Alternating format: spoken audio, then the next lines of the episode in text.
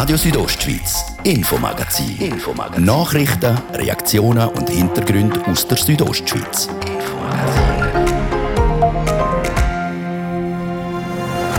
Hausärztemangel ist auch im Kanton Graubünden ein Problem.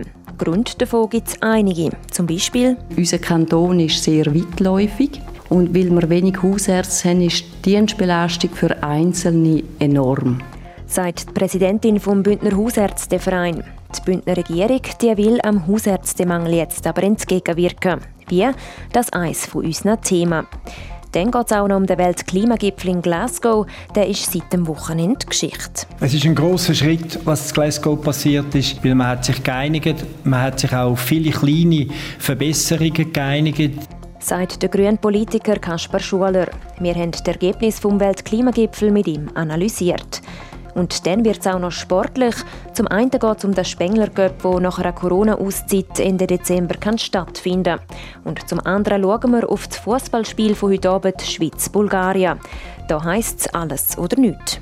Es wird ein, ein harter Kampf werden. Ich denke, die Schweiz hat nur eine Chance, in Italien nicht allzu viel Goal schießt. Sagt unser Sportredakteur René Weber, der das Spiel für uns vor Ort mitverfolgen wird. Mehr über die Ausgangslage hören wir im Infomagazin bei Radio Südostschweiz. Im Studio ist Seraina Zinsli. Einen guten Abend.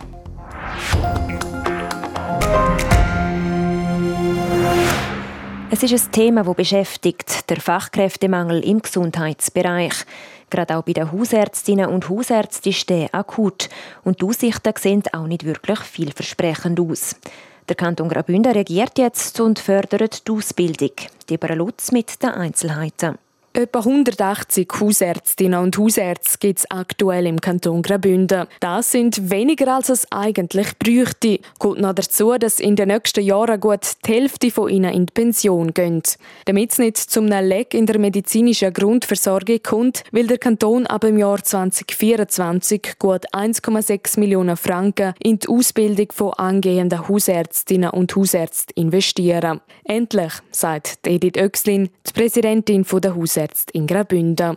Wir haben lange darauf eingeschafft und wir freuen uns riesig, dass es so weit gekommen ist. Konkret will sich der Kanton bei der Finanzierung von der Projekt Hausarzt-Curriculum und Capricorn stärker beteiligen. Die beiden Projekte sind nichts Neues, aber jetzt in neuem Format. Bis jetzt haben wir zwei getrennte Projekte gehabt. Einerseits haben wir Assistenzärzte in Hausarztpraxen können ausbilden und andererseits haben wir können Hausärzte ausbilden im Spital.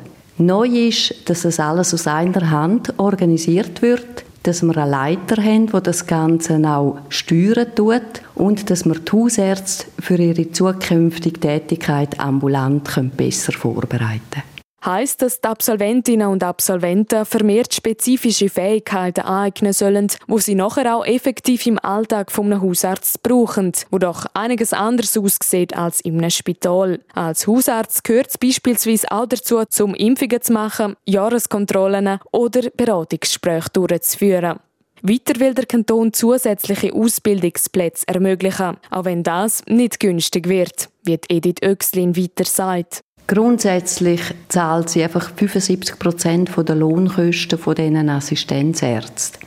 Es ermöglicht uns wirklich mehr Assistenzärzte auszubilden, weil vorne haben wir auf fünf Jahre im Spital die ausgebildet und jetzt ist das Ziel, dass wir zehn Assistenten auf zwei Jahre ausbilden können. Das wird schon ein bisschen mehr kosten und vor allem auch der Leiter kostet einiges mehr, also der Kanton Graubünden lässt sich da nicht lumpen. Dafür haben wir am Schluss vier ausgebildete Hausärztinnen oder Hausärzte pro Jahr. Bis jetzt sei es jeweils nur jemand gewesen. Auch wenn das nicht ganz lange um den Bedarf zu decken, sei das doch ein wichtiger Beitrag. Gründe für die wenigen Hausärzte im Kanton gibt es einige. Die Löhnung im Kanton Graubünden ist wahrscheinlich schweizweit eine der schlechtesten. Wir können kein Medikament verkaufen, der Taxpunktwert ist relativ tief und die Arbeitsbelastung ist hoch. Wir müssen sehr viel Dienst leisten, weil unser Kanton ist sehr weitläufig. Die Dienstregionen sind weitläufig und weil wir wenig Hausärzte haben, ist die Dienstbelastung für Einzelne enorm.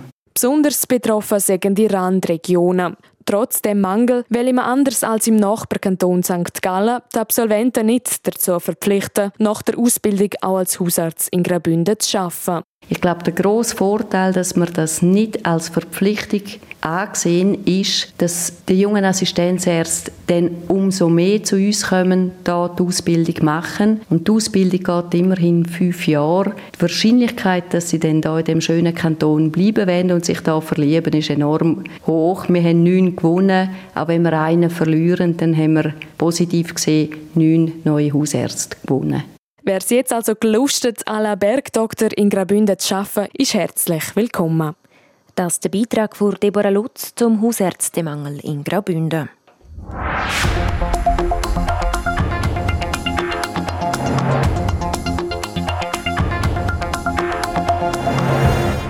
Nach zwei Wochen viel Blabla, wie es Greta Thunberg sagen würde, ist die Weltklimakonferenz seit dem Samstag vorbei.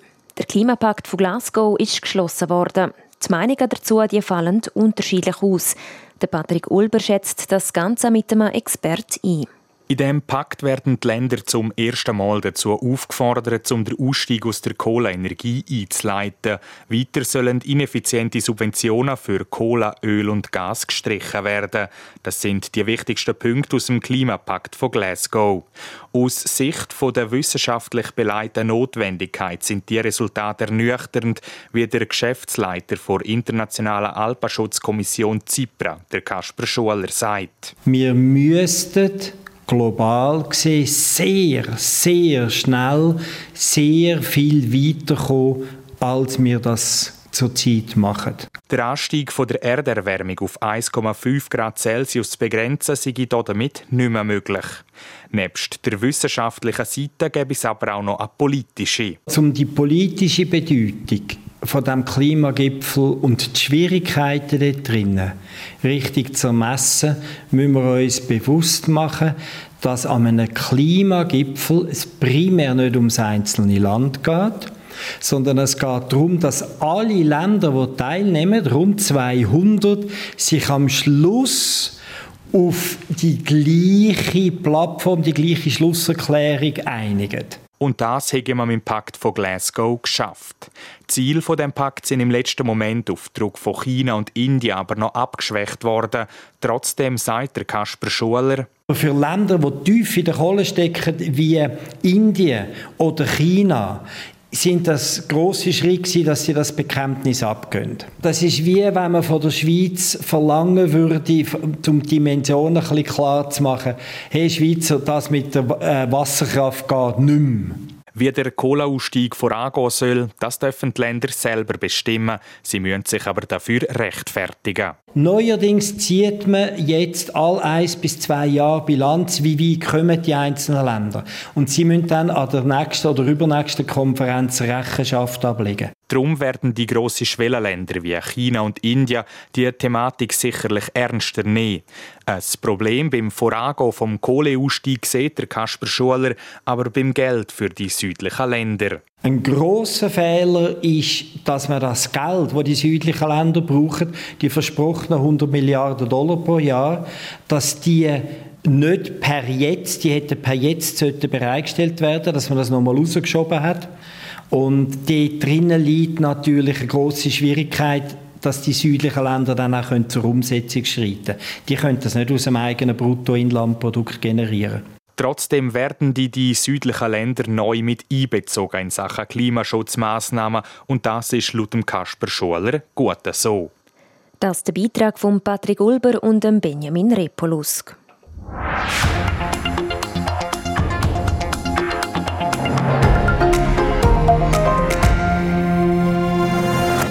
Sie gelten schon seit Jahrzehnten. Die Konzessionsverträge zwischen den Bündner Gemeinden und den Betreibern von Wasserkraftwerken. Von denen müssen in den nächsten Jahrzehnten die meisten neu verhandelt werden.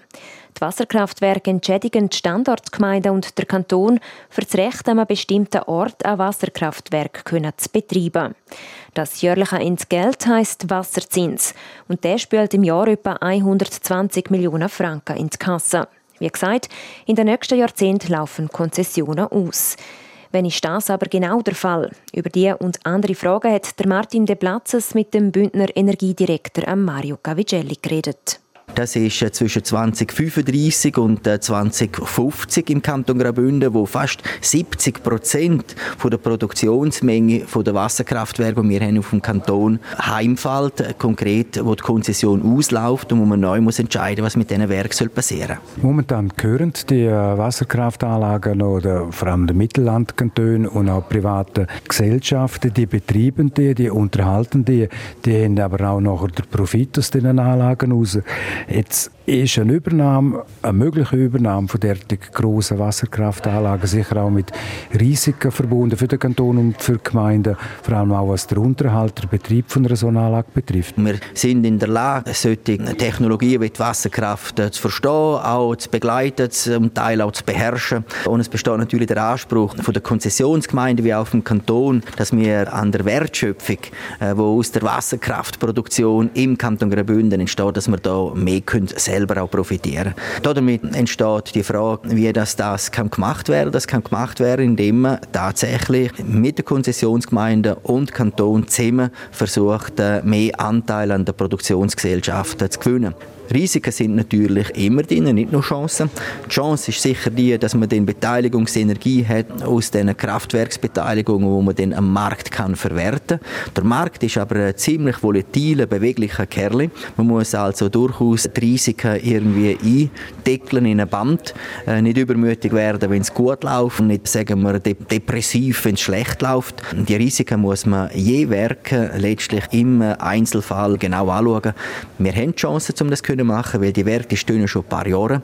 Und aus der Sicht der Fachstellen, der Gemeinden kennt man die Werke recht gut aber schon äh, eine schwierige Angelegenheit. Ich kann mir nicht vorstellen, dass eine Gemeinde oder jetzt nicht einmal auch der Kanton in der Lage ist, zum später einmal selber derartig große Wasserkraftanlagen können zu betreiben und auch unterhalten. Da müssten wahrscheinlich auch spezialisierte Institutionen herkommen. Der entscheidende Punkt äh, ist schon auch der, nämlich ob man will, die Kraftwerke sagen wir, als Verwaltungsabteilung führen oder weiterhin in einer Achsengesellschaft lassen, wo Fachleute letztlich angestellt sind und auch auch die Führungsorgane auf operativer wie auch auf strategischer Ebene außerhalb der Verwaltung sind. Das wird wohl auch äh, unausweichlich der Fall müssen sein in der näheren Zukunft, äh, wenn sich selbst Kanton und Gemeinden stärker beteiligen. Sie können in Anführungszeichen mehr Aktien haben, aber sie können die Gemeinde und der Kanton die grossen Werke nicht selber führen. Das dürfen wir uns nicht zumuten. Das ist auch nicht unsere Aufgabe. Im Kanton Tessin ist die Frage auch aufgekommen. Der Grossrat Emil Müller hat die auch gestellt ist die Gefahr nicht da, oder wenn die Wasserkraftanlage in den Besitz von Gemeinde und Kanton übergeht, dass dann der heutige Besitzer beim Unterhalt von dieser Anlage ein bisschen zurückhaltender ist und nicht mehr so viel investiert? Die äh, heutigen Betreiber der Wasserkraftanlagen sind verpflichtet, die Anlagen, die heute bestehen und sie dürfen dank der Konzession äh, allein beherrschen, bewirtschaften, dass sie diese Anlagen in einem betriebsfähigen, guten Zustand zurückgeben, dem in Konzession abläuft. Das ist die ungefähre Umschreibung im Gesetz. Was das denn ganz konkret heißt, ist natürlich doch äh, Interpretations handlungsbedürftig. Das ist eine Frage, die allerdings äh, dann nicht nur beim einen oder anderen Kraftwerk gestellt wird, sondern natürlich für das Alpengebiet insgesamt. Also konkret, das ist eine Frage, mit der wir uns als Regierung persönlich auch im äh, Verbund mit den übrigen Vertretern der Gebirgskantonen, Regierungskonferenz Gebirgskantonen äh, auseinandersetzen. Das ist Wallis dabei, der allergrößte Wasserkraftkanton. Wir sind der zweitgrößte, drittgrößte ist Tessin, dann die Zentralschweizer Kantone. Wir möchten gegenseitig profitieren von den Fragen, die die gestellt werden und dann vor allem auch versuchen, alle diese Fragen zu beantworten, damit wir als Kanton letztlich wissen, was Sache ist und das auch mit der Gemeinde dann vor Ort können in Wert setzen sagt Mario Cavigelli zu den sogenannten Heimfällen, die ab 2030 zur Diskussion stehen. Das ist Radio Südostschweiz mit dem Infomagazin. Im zweiten Teil vom Infomagazin geht es dann sportlich weiter und zwar mit Hockey und Fußball. Zum einen im Fokus der Spengler Cup Ende Dezember und zum anderen schauen wir auf den Match der Schweizer Nazi gegen Bulgarien. Zuerst aber Werbung, Nachrichten, Wetter und Verkehr. In Davos gibt es eine Haufen Einbahnstrassen. Und auf dem Eis kennen wir auch nur eine Richtung. Führer! Bist am nächsten Heimspiel gegen der EV Zug dabei, wenn der HCD wieder Vollgas gibt. Am Dienstag, 16. November am Viertel vor 8 Uhr im Eisstadion Davos. Der HCD. Seit 100 Jahren legendär, legendär, legendär. Präsentiert von Radio Südostschweiz. Auf die Weihnachten kommt der Speck in der Schlaumeierbox mit vielen tollen Geschenken. Die schlau Weihnachtsüberraschung für alle Kinder ab 9 Nur so lange Vorrat auf spick.ch. Eine Bank, die nicht am Paradeplatz ist, Aha. ist doch ganz normal. Cashless, cardless, solange der Akku zulässt, ist doch ganz normal. Erst die Lernende, dann die Millionärin beraten, ist doch ganz normal. Twin gegründet, aber nicht geflext. Aha. Ist doch ganz normal. Postfinance. Ist doch ganz normal. Und für alle kleineren Kinder gibt es den Minispick mit Handball zum Spezialpreis. Das ist RSO am Montagabend. Und kompakt informiert, kurz nach der halben sechs werden wir vom Gian Andreacola. Die britischen Behörden stufen die Explosion eines Taxis vor einem Spital in Liverpool als Terrorakt ein. Die Explosion vom Sonntag sei von einem Sprengsatz ausgelöst worden, sagte ein Polizeisprecher an einer Medienkonferenz.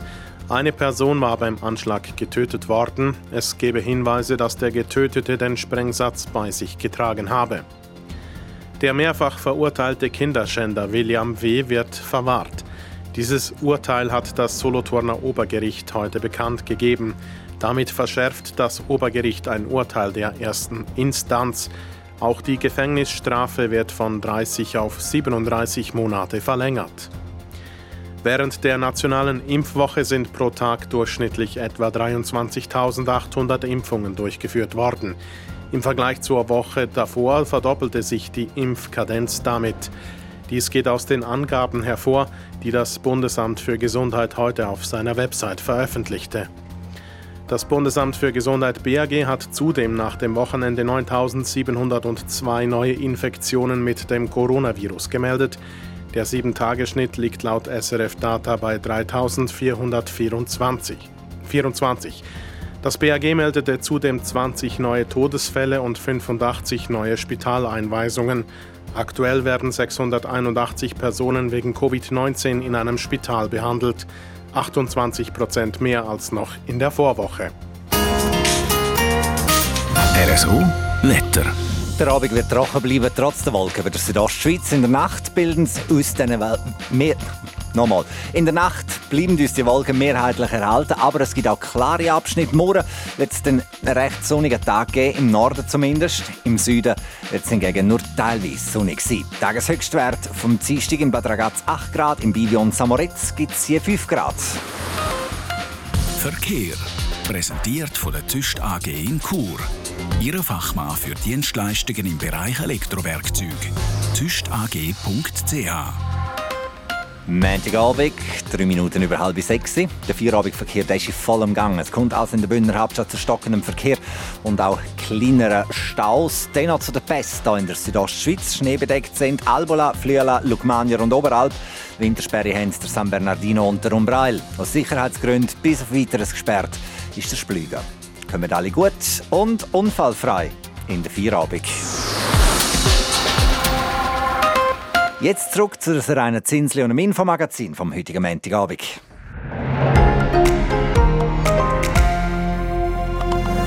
Radio Südostschweiz, Infomagazin. Infomagazin. Nachrichten, Reaktionen und Hintergründe aus der Südostschweiz.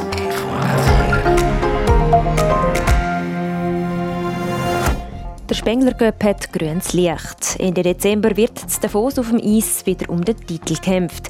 Das Wochenende haben die Organisatoren über das anstehende Turnier informiert. Man hat das Gefühl, es kommen alle sehr gerne und es werden alle gute Performance ablicken. Sagt der Spengler Cup Sportchef Freddy Pargezzi. Welche Mannschaften dabei sein werden und wer sich der HC Davos für den Spengler Cup ins Boot geholt hat, ihr hören es gerade. Und vom Eis geht es auf den Fußballplatz. Im Spiel Schweiz-Bulgarien geht es nämlich um einen Haufen. Bulgarien ist ganz schwieriger Gegner. Die Bulgaren sind äh, technisch stark, sind schnell, sie werden auf Konter spielen, sie werden vor allem hineinstehen. Die ausführliche Einschätzung zum Spiel von unserem Sportredakteur René Weber gibt es bei uns im Infomagazin.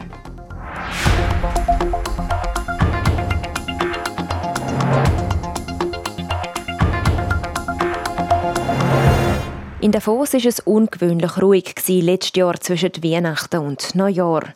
Das Jahr soll das in der Altjahreswoche aber wieder anders sein. Der Spengler Cup findet nach einem Jahr Corona-bedingter Pause wieder statt. Und die Organisatoren versprechen eine grossartige Show, wie sie am Wochenende an der Pressekonferenz mitteilt haben.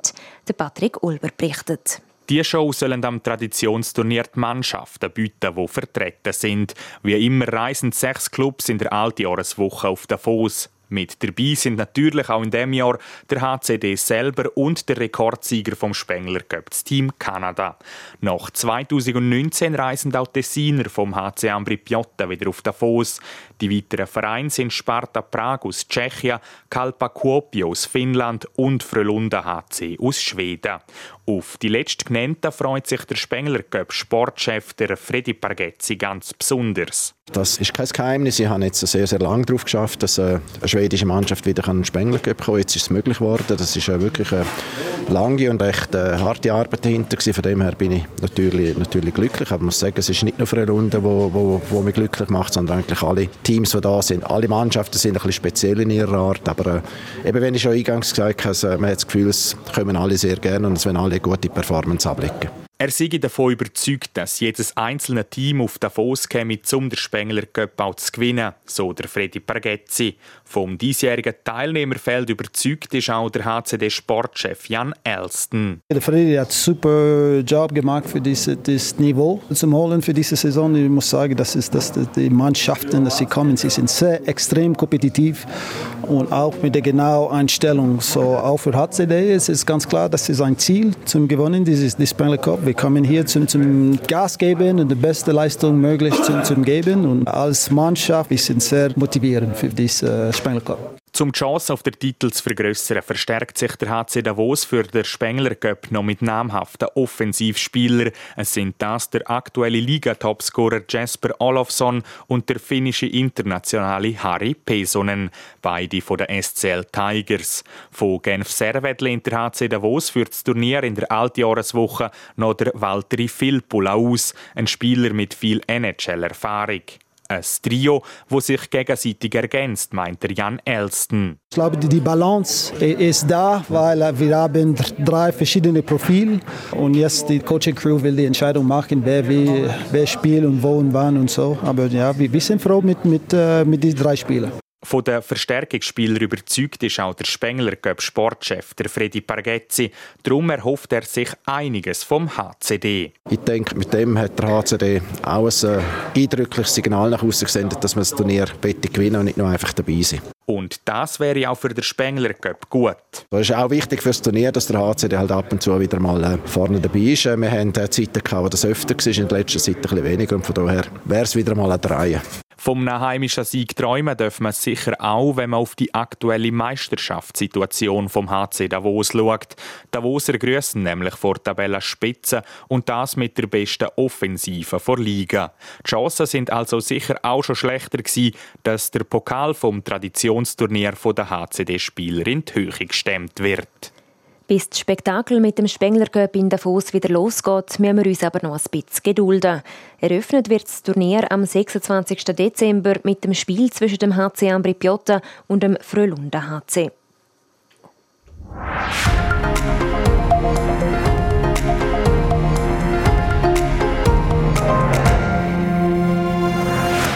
Vom Eishockey zum Fußball. Für die Schweizer Nazi geht es heute um die direkte WM-Quali. Die Schweiz empfängt in Luzern Bulgarien und die Ausgangslage die ist nicht einfach. Über die hat der Patrick Ulber mit dem Sportredakteur für Südostschweiz, René Weber, geredet. Er ist für uns heute vor Ort in Luzern. René, die Schweizer Fußballnazi die empfängt heute Bulgarien zum letzten WM-Quali-Spiel. Vor dem Spiel ist die Ausgangslage so, dass Italien und Schweiz zusammen in der Gruppe C führen. Italien ist aber auf dem ersten Platz, weil sie zwei Goal mehr geschossen haben als die Schweizer. Was bedeutet das jetzt für die Ausgangslage vor dem heutigen Spiel? Es gibt eine Möglichkeit. Das eine ist, dass Italien nicht gewinnt heute Abend, dann langt der Schweiz schon einen Punkt. Von dem geht man allerdings nicht aus. Man geht davon aus, dass Italien Nordirland wird gewinnen dann muss die Schweiz mit mindestens zwei Goal mehr als Italien gewinnen. Also ich denke, sie werden drei Goal müssen schiessen. Darunter wird es nicht gehen. Und dann, je nachdem, wie viel Goal aus Italien vorläuft, ist, dann mehr muss die Schweiz schiessen. Es wird ein, ein harter Kampf werden. Ich denke, die Schweiz hat nur eine Chance in Italien, nicht allzu viel Goal schießt. Wenn die Italien 3-0 gewinnen in Nordirland, dann müsste die Schweiz ja 5-0 gewinnen. Und das ist eigentlich in heutiger Zeit im internationalen Fußball nicht gang und gäbe. Mhm. Eben, es ist eine schwierige Ausgangslage, die die Schweizer heute erwarten. Schauen wir vielleicht noch schnell auf den Gegner. Bulgarien ist zu Gast in Luzern heute. Wie sind die Bulgaren einzuschätzen? Bulgarien ist ganz ein schwieriger Gegner. Bulgaren sind äh, technisch stark, sind schnell, sie werden auf Konter spielen, sie werden vor allem hineinstehen. Äh, ein sehr unbequemer Gegner, ein Gegner, der nicht mitspielt, ein Gegner, der vor allem will zerstören äh, Es wird ein hartes, äh, hartes Pflaster geben Schweiz. Man wird Geduld haben müssen, man wird müssen mit, äh, mit System vorgehen, man wird sie müssen unter Druck setzen. Und immer halt müssen aufpassen, dass man so in den Konterlauf finden, weil wenn die Schweiz ein Gegengol bekommt, glaube dann ist es vorbei. Eben, du hast gesagt, es ist eine schwierige Aufgabe, die die Schweizer Fußballnazi heute erwartet. Aber was passiert, wenn sie eben nicht genug Goal schiessen oder Italien extrem hoch gewinnt? Wie sieht es denn aus in Bezug auf die WM nächstes Jahr in Katar? Ja, dann heisst es für die Schweiz Playoffs im nächsten März. Ende März werden die gespielt, die werden ausgelost Ende Monat. Es kommt dann darauf an, wer Gegner hat. Äh, man wird sicher äh, die Schweiz zuerst das Heimspiel haben. Es gibt immer ein Match, es gibt kein Rückspiel.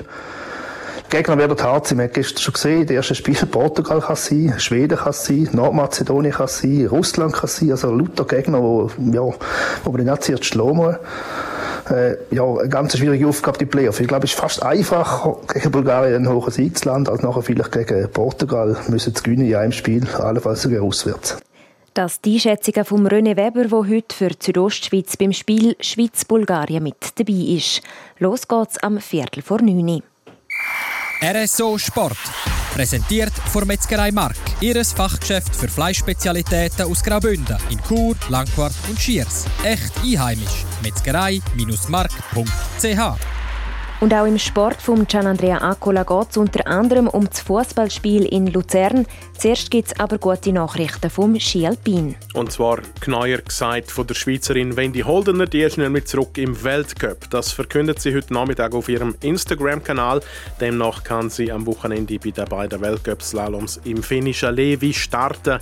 Es fühle sich unwirklich an, aber sie freuen sich, sagen zu können, Levi, ich komme, schreibt die 28-jährige Technikerin. Erst Anfang Oktober hat sie sich bei einem Trainingsunfall Brüche in beiden Händen zugezogen. Das Wochenende hat sie dann getestet, wie gut dass das schon wieder geht, zum Slalomstangen wegdrücken auf den Ski. Und das ist offenbar so, so gut gegangen, dass an einem Start zu Levi nichts mehr im Weg steht. Der finnische Skiart der ist übrigens ein gutes Pflaster für die Wendy Holdener. Schon dreimal hat sie dort vom Podest gerüßt. Und dann eben Fußball. Heute Abend entscheidet sich alles in der WM-Quali. Kommt die Schweiz direkt an die WM zu Katar oder geht es in die Playoffs? Die Schweiz braucht einen Haufen Gold, das ist klar.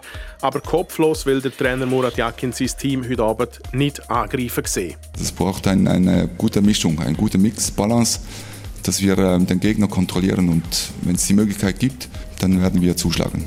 Trotz aller Balance, als wenn müssen die Töpfe den Herren heute Abend. Einer, der die buchen soll, heißt Mario Gavranovic und ist Mittelstürmer. Und nicht nur das, er ist nämlich auch noch hungrig auf Goals. Et moi, je rentre euh, dans ce match avec la même euh, envie de marquer des buts comme euh, dans tous les autres. Ça ne change pas si c'est un match important ou pas. Moi, j'ai l'envie de euh, toujours de, de, mettre des buts et de faire, de, de faire mon boulot pour, pour l'équipe. Egal wie wichtig oder unwichtig der Match gerade sei, sein Hunger auf Goal, der sei in jedem Spiel gleich groß, so der Mario Gavranovic. Er sagt schließlich sein Job als Stürmer der Mannschaft mit Goals zu helfen. Schauen wir, ob es ihm gelingt. Abpfiff zum Spiel gegen Bulgarien ist, wie gesagt, am Viertel von neun heute Abend. Zeitgleich spielt Italien auswärts in Nordirland. RSO Sport. Präsentiert von Metzgerei Mark. Ihres Fachgeschäft für Fleischspezialitäten aus Graubünden in Chur, Langquart und Schiers. Echt einheimisch. Metzgerei-mark.ch so viel für heute. Das Infomagazin gibt es vom Montag bis Freitag jeden Abend ab dem Viertel ab 5 Uhr bei Radio Südostschweiz. Auch jederzeit im Internet unter rso.ch zum Nachlesen und auch als Podcast zum Abonnieren. Am Mikrofon war Zeraina Zinsli. Einen schönen Abend.